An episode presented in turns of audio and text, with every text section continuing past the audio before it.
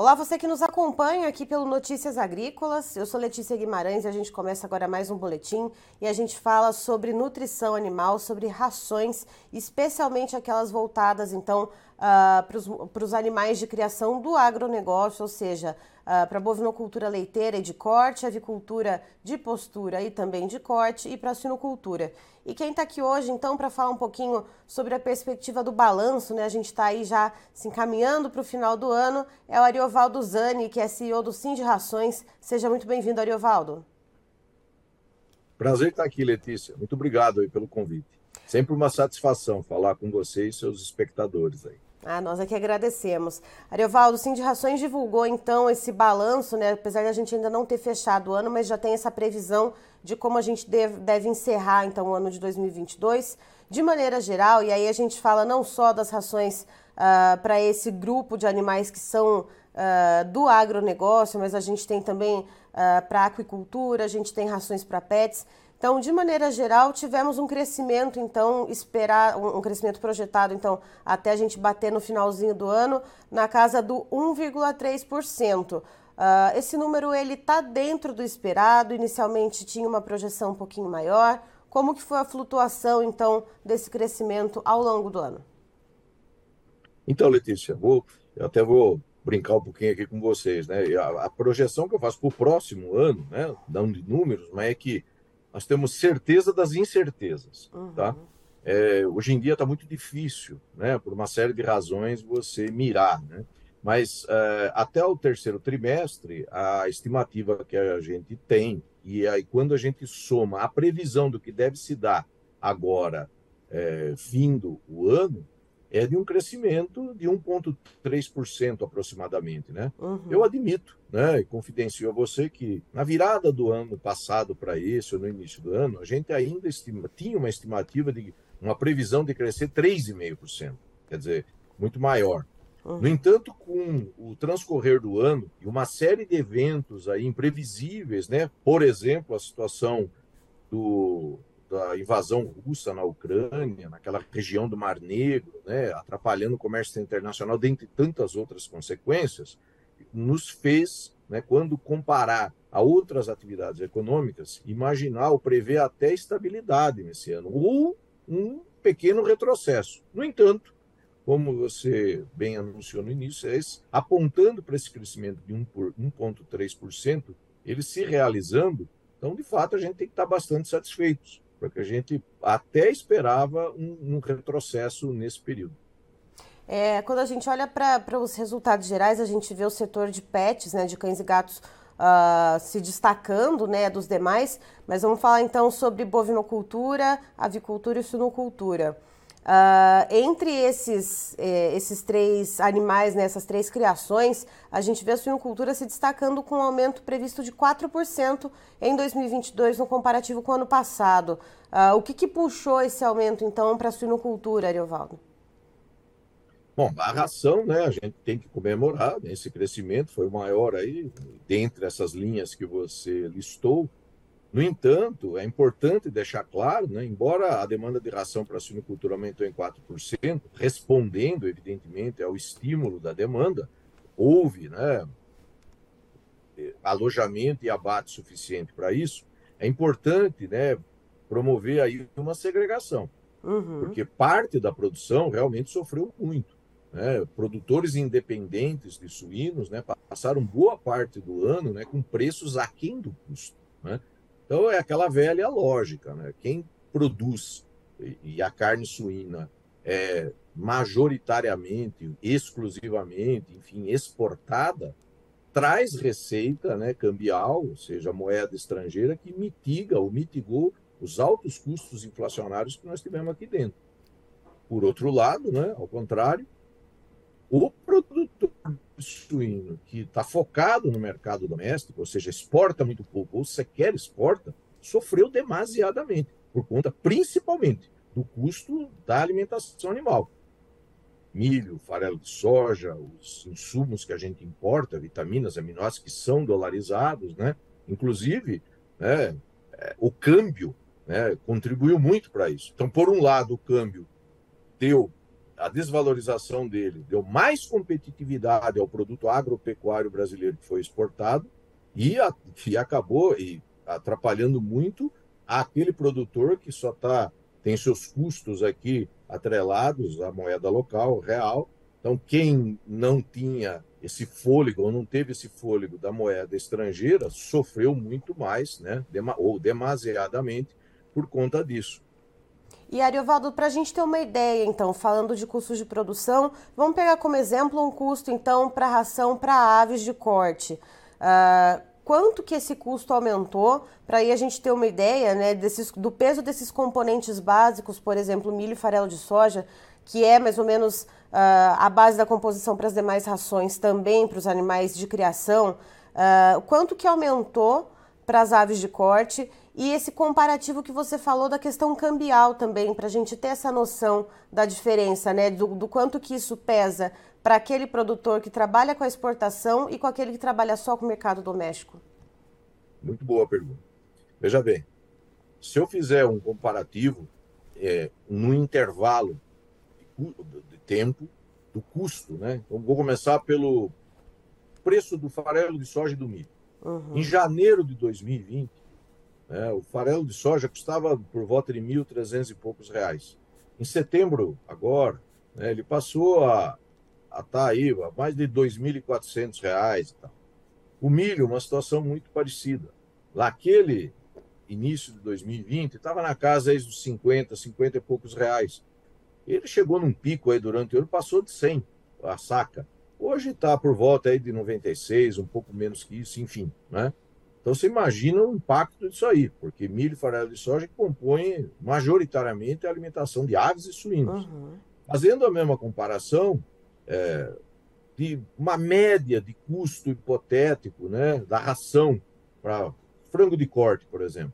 A média de janeiro de 2015 até janeiro de 2019, né, partindo daquele momento, vamos colocar uma base 100, até agora, em setembro de 2022, então saindo de 100, ele alcançou 221. Ele chegou num pico de 238 comparado ao 100, quer dizer, ele dobrou, muito mais que dobrou.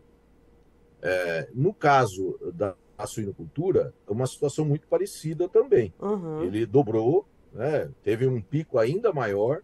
No entanto, o preço pago ao produtor, no caso da, do, dos suínos, né, nessa variação, nesses índices que eu disse. Então, ele saiu lá de 100 e foi caindo. Em março desse ano foi o pior momento. Ele chegou a, a um ponto de 150 e pouco. Então, a distância dele para o custo que a, para adquirir a ração ampliou demais, muito mais do que para o frango. E quando você fala de, da, do impacto né, do câmbio, é, essa situação é curiosa, né? Veja a influência do câmbio levando em conta o que eu acabei de falar, nesse intervalo aí, né, começamos a avaliar em meados de, de, de, janeiro de 2015 até 2019, até hoje, a ração em reais para. Isso se aplica tanto às aves, frango de corte, quanto ao suíno. É muito semelhante isso aí. É, aumentou 120% em reais. E em dólar, 48%. Isso mostra, né, principalmente, o peso, o efeito de uma, de uma desvalorização exagerada, né, o impacto que ela trouxe né, nas contas do produtor. E outra vez, né, aquele produtor né, que não tem é, parte ou não tem uma boa receita em moeda estrangeira, não exporta, né, então ele sofreu muito mais. E faz muito, isso casa muito com os dados que, que a gente tem do Sim de Rações que foram divulgados, inclusive uh, você que nos acompanha, depois você vai ter acesso a essa tabela também uh, no Notícias Agrícolas.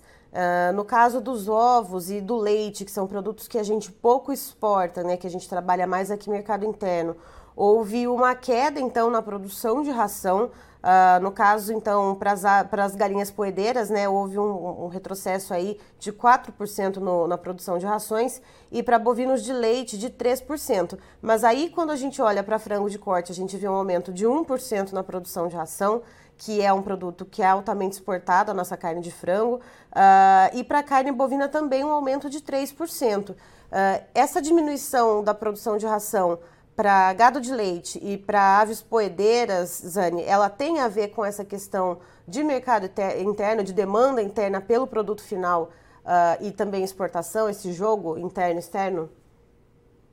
Sim, é, é excelente a tua observação, inclusive, né? Só para raciocinar rapidamente aí para o nosso espectador e compreender bem isso.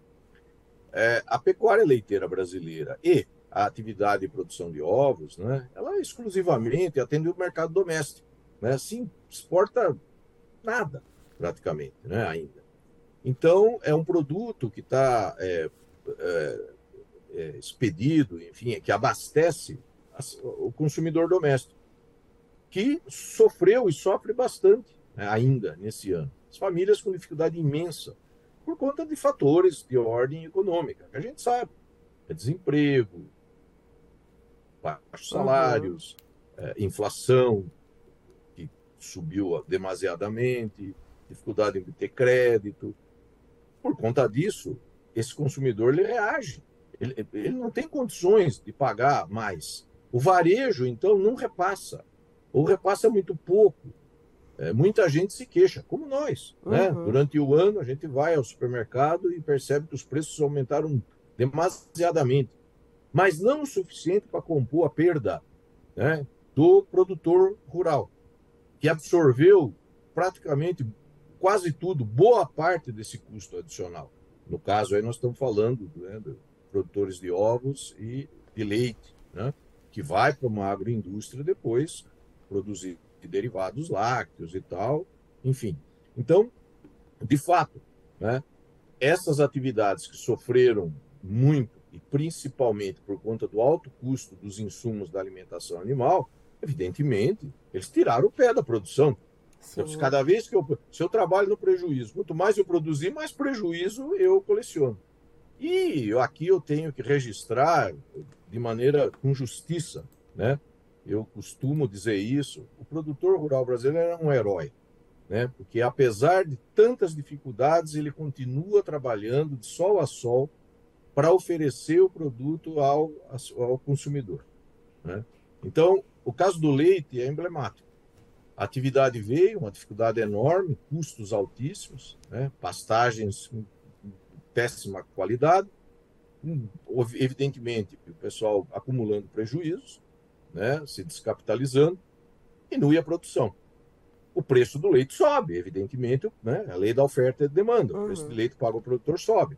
Então, por um pequeno intervalo, alguns meses aí, julho para frente, o preço subiu. O produtor se anima outra vez. É a atividade dele, né? Ele gosta, é isso que ele quer fazer. Aí ele produz mais. Ele, enfim, vieram chuvas, melhorou pastagem e tudo. Ele foi buscar mais ração, enfim. E aí o preço, é, é a, a oferta de leite aumenta. O que acontece? Pronto, cai o preço pago ao produtor outra vez. Então, ele sofre. E é o caso da produção de ovos também. Então, é uma dificuldade razoável, porque se ele oferece mais, né, ele acaba tendo. É, são é a lei da oferta e demanda, esse equilíbrio ou desequilíbrio. Então, ele tem um preço menor pago para o seu produto. Então, são as atividades que sofreram mais. Na pecuária de corte, né, poderia ter uma situação semelhante, mas a pecuária de corte ela vem, sim, bastante incrementada por conta das exportações. Né? Então, esses animais que são é, criados é, em regime de semi-confinamento ou confinamento, eles é, o, o, o, incremento que se deu nesses plantéis ou o interesse em utilizar alimentação industrializada é, favoreceu né, a demanda de ração. É, muito embora o grosso da produção de carne bovina brasileira é produzida em regime extensivo, né, que também, obviamente, são consumidores de sal mineral. Mas essa é a explicação do, dos porquês, né? Que a avicultura de corte cresceu algo, a suinocultura teve um desempenho ainda melhor em termos de é, quantitativos, e, e, a, e, a, pecuária de corte é no meio do caminho. No entanto, a pecuária leiteira e a produção de ovos realmente sofreu mais, e o reflexo está aí nessa demanda das rações, porque o nosso segmento é modulado né, por esses nossos é, clientes né, que estão listados aí. Certo, Ariovaldo. Vamos então continuar. O produtor rural brasileiro ele é um produtor resiliente por natureza, né? que ele está tá ali se engajando na produção, continua mesmo diante das adversidades e vamos torcer para que uh, essa produção de proteína animal que alimenta não só as famílias brasileiras, mas também muito afora, siga aí prosperando em 2023. Isso aí. Parabéns mais uma vez ao produtor rural brasileiro. E muito obrigado, viu, Letícia? Quando interessado, por favor, pode entrar em contato. Estou sempre à sua disposição. Tá, então estivemos com Ariovaldo Zani, que é CEO do Sim de Rações, nos trazendo então um resumo do balanço feito pela pela Sim de Rações, né, a respeito então da produção desses alimentos para nutrição animal ao longo desse ano de 2022 contabilizando de uma maneira geral, isso não só rações destinadas a animais que são do agro, como por exemplo uh, bovinos, suínos e aves, mas quando a gente olha também para aquicultura, para rações para pets, o setor de rações teve um crescimento de 1,3%, um crescimento mais tímido do que se esperava no começo do ano deste 2022. Se esperava então um aumento para 2022 lá em janeiro de cerca de 3,5%, mas segundo Ariovaldo Zani, por causa das, uh, das intempéries, das confusões que foram se criando ao longo desse ano, então, uh, desde a guerra com a Ucrânia, enfim, confusões macroeconômicas, chegou-se inclusive num momento do ano que, uh, segundo Ariovaldo Zani, houve uma expectativa até de retrocesso na produção de rações, ou seja, esse crescimento ainda que uh, aquém do esperado anteriormente de 1,3%, ele é considerado então positivo devido às adversidades que aconteceram nesse ano de 2022. E se destaca, então, o crescimento de 4% no volume de ração produzida para a suinocultura. E a gente tem algumas diferenças no caso uh, da avicultura, quando a gente fala de avicultura de corte, avicultura de postura. A avicultura de corte teve um crescimento de 1%, já a avicultura de postura uh, teve uma diminuição na produção de rações de avicultura de postura, uh, uma diminuição na produção de rações no entorno de 3%, isso porque é um produto que a gente pouco exporta, então segundo Ariovaldo Zani, os produtos, né, as proteínas animais que têm mais saída na exportação, elas acabaram tendo uma demanda maior de rações, então vejam só a carne de frango, a carne suína, a carne bovina também houve um aumento na produção das rações, mas o leite e os ovos então houve uma diminuição justamente porque são produtos que atendem majoritariamente o mercado interno. Eu encerro por aqui, daqui a pouco tem mais informações para você, fique ligado.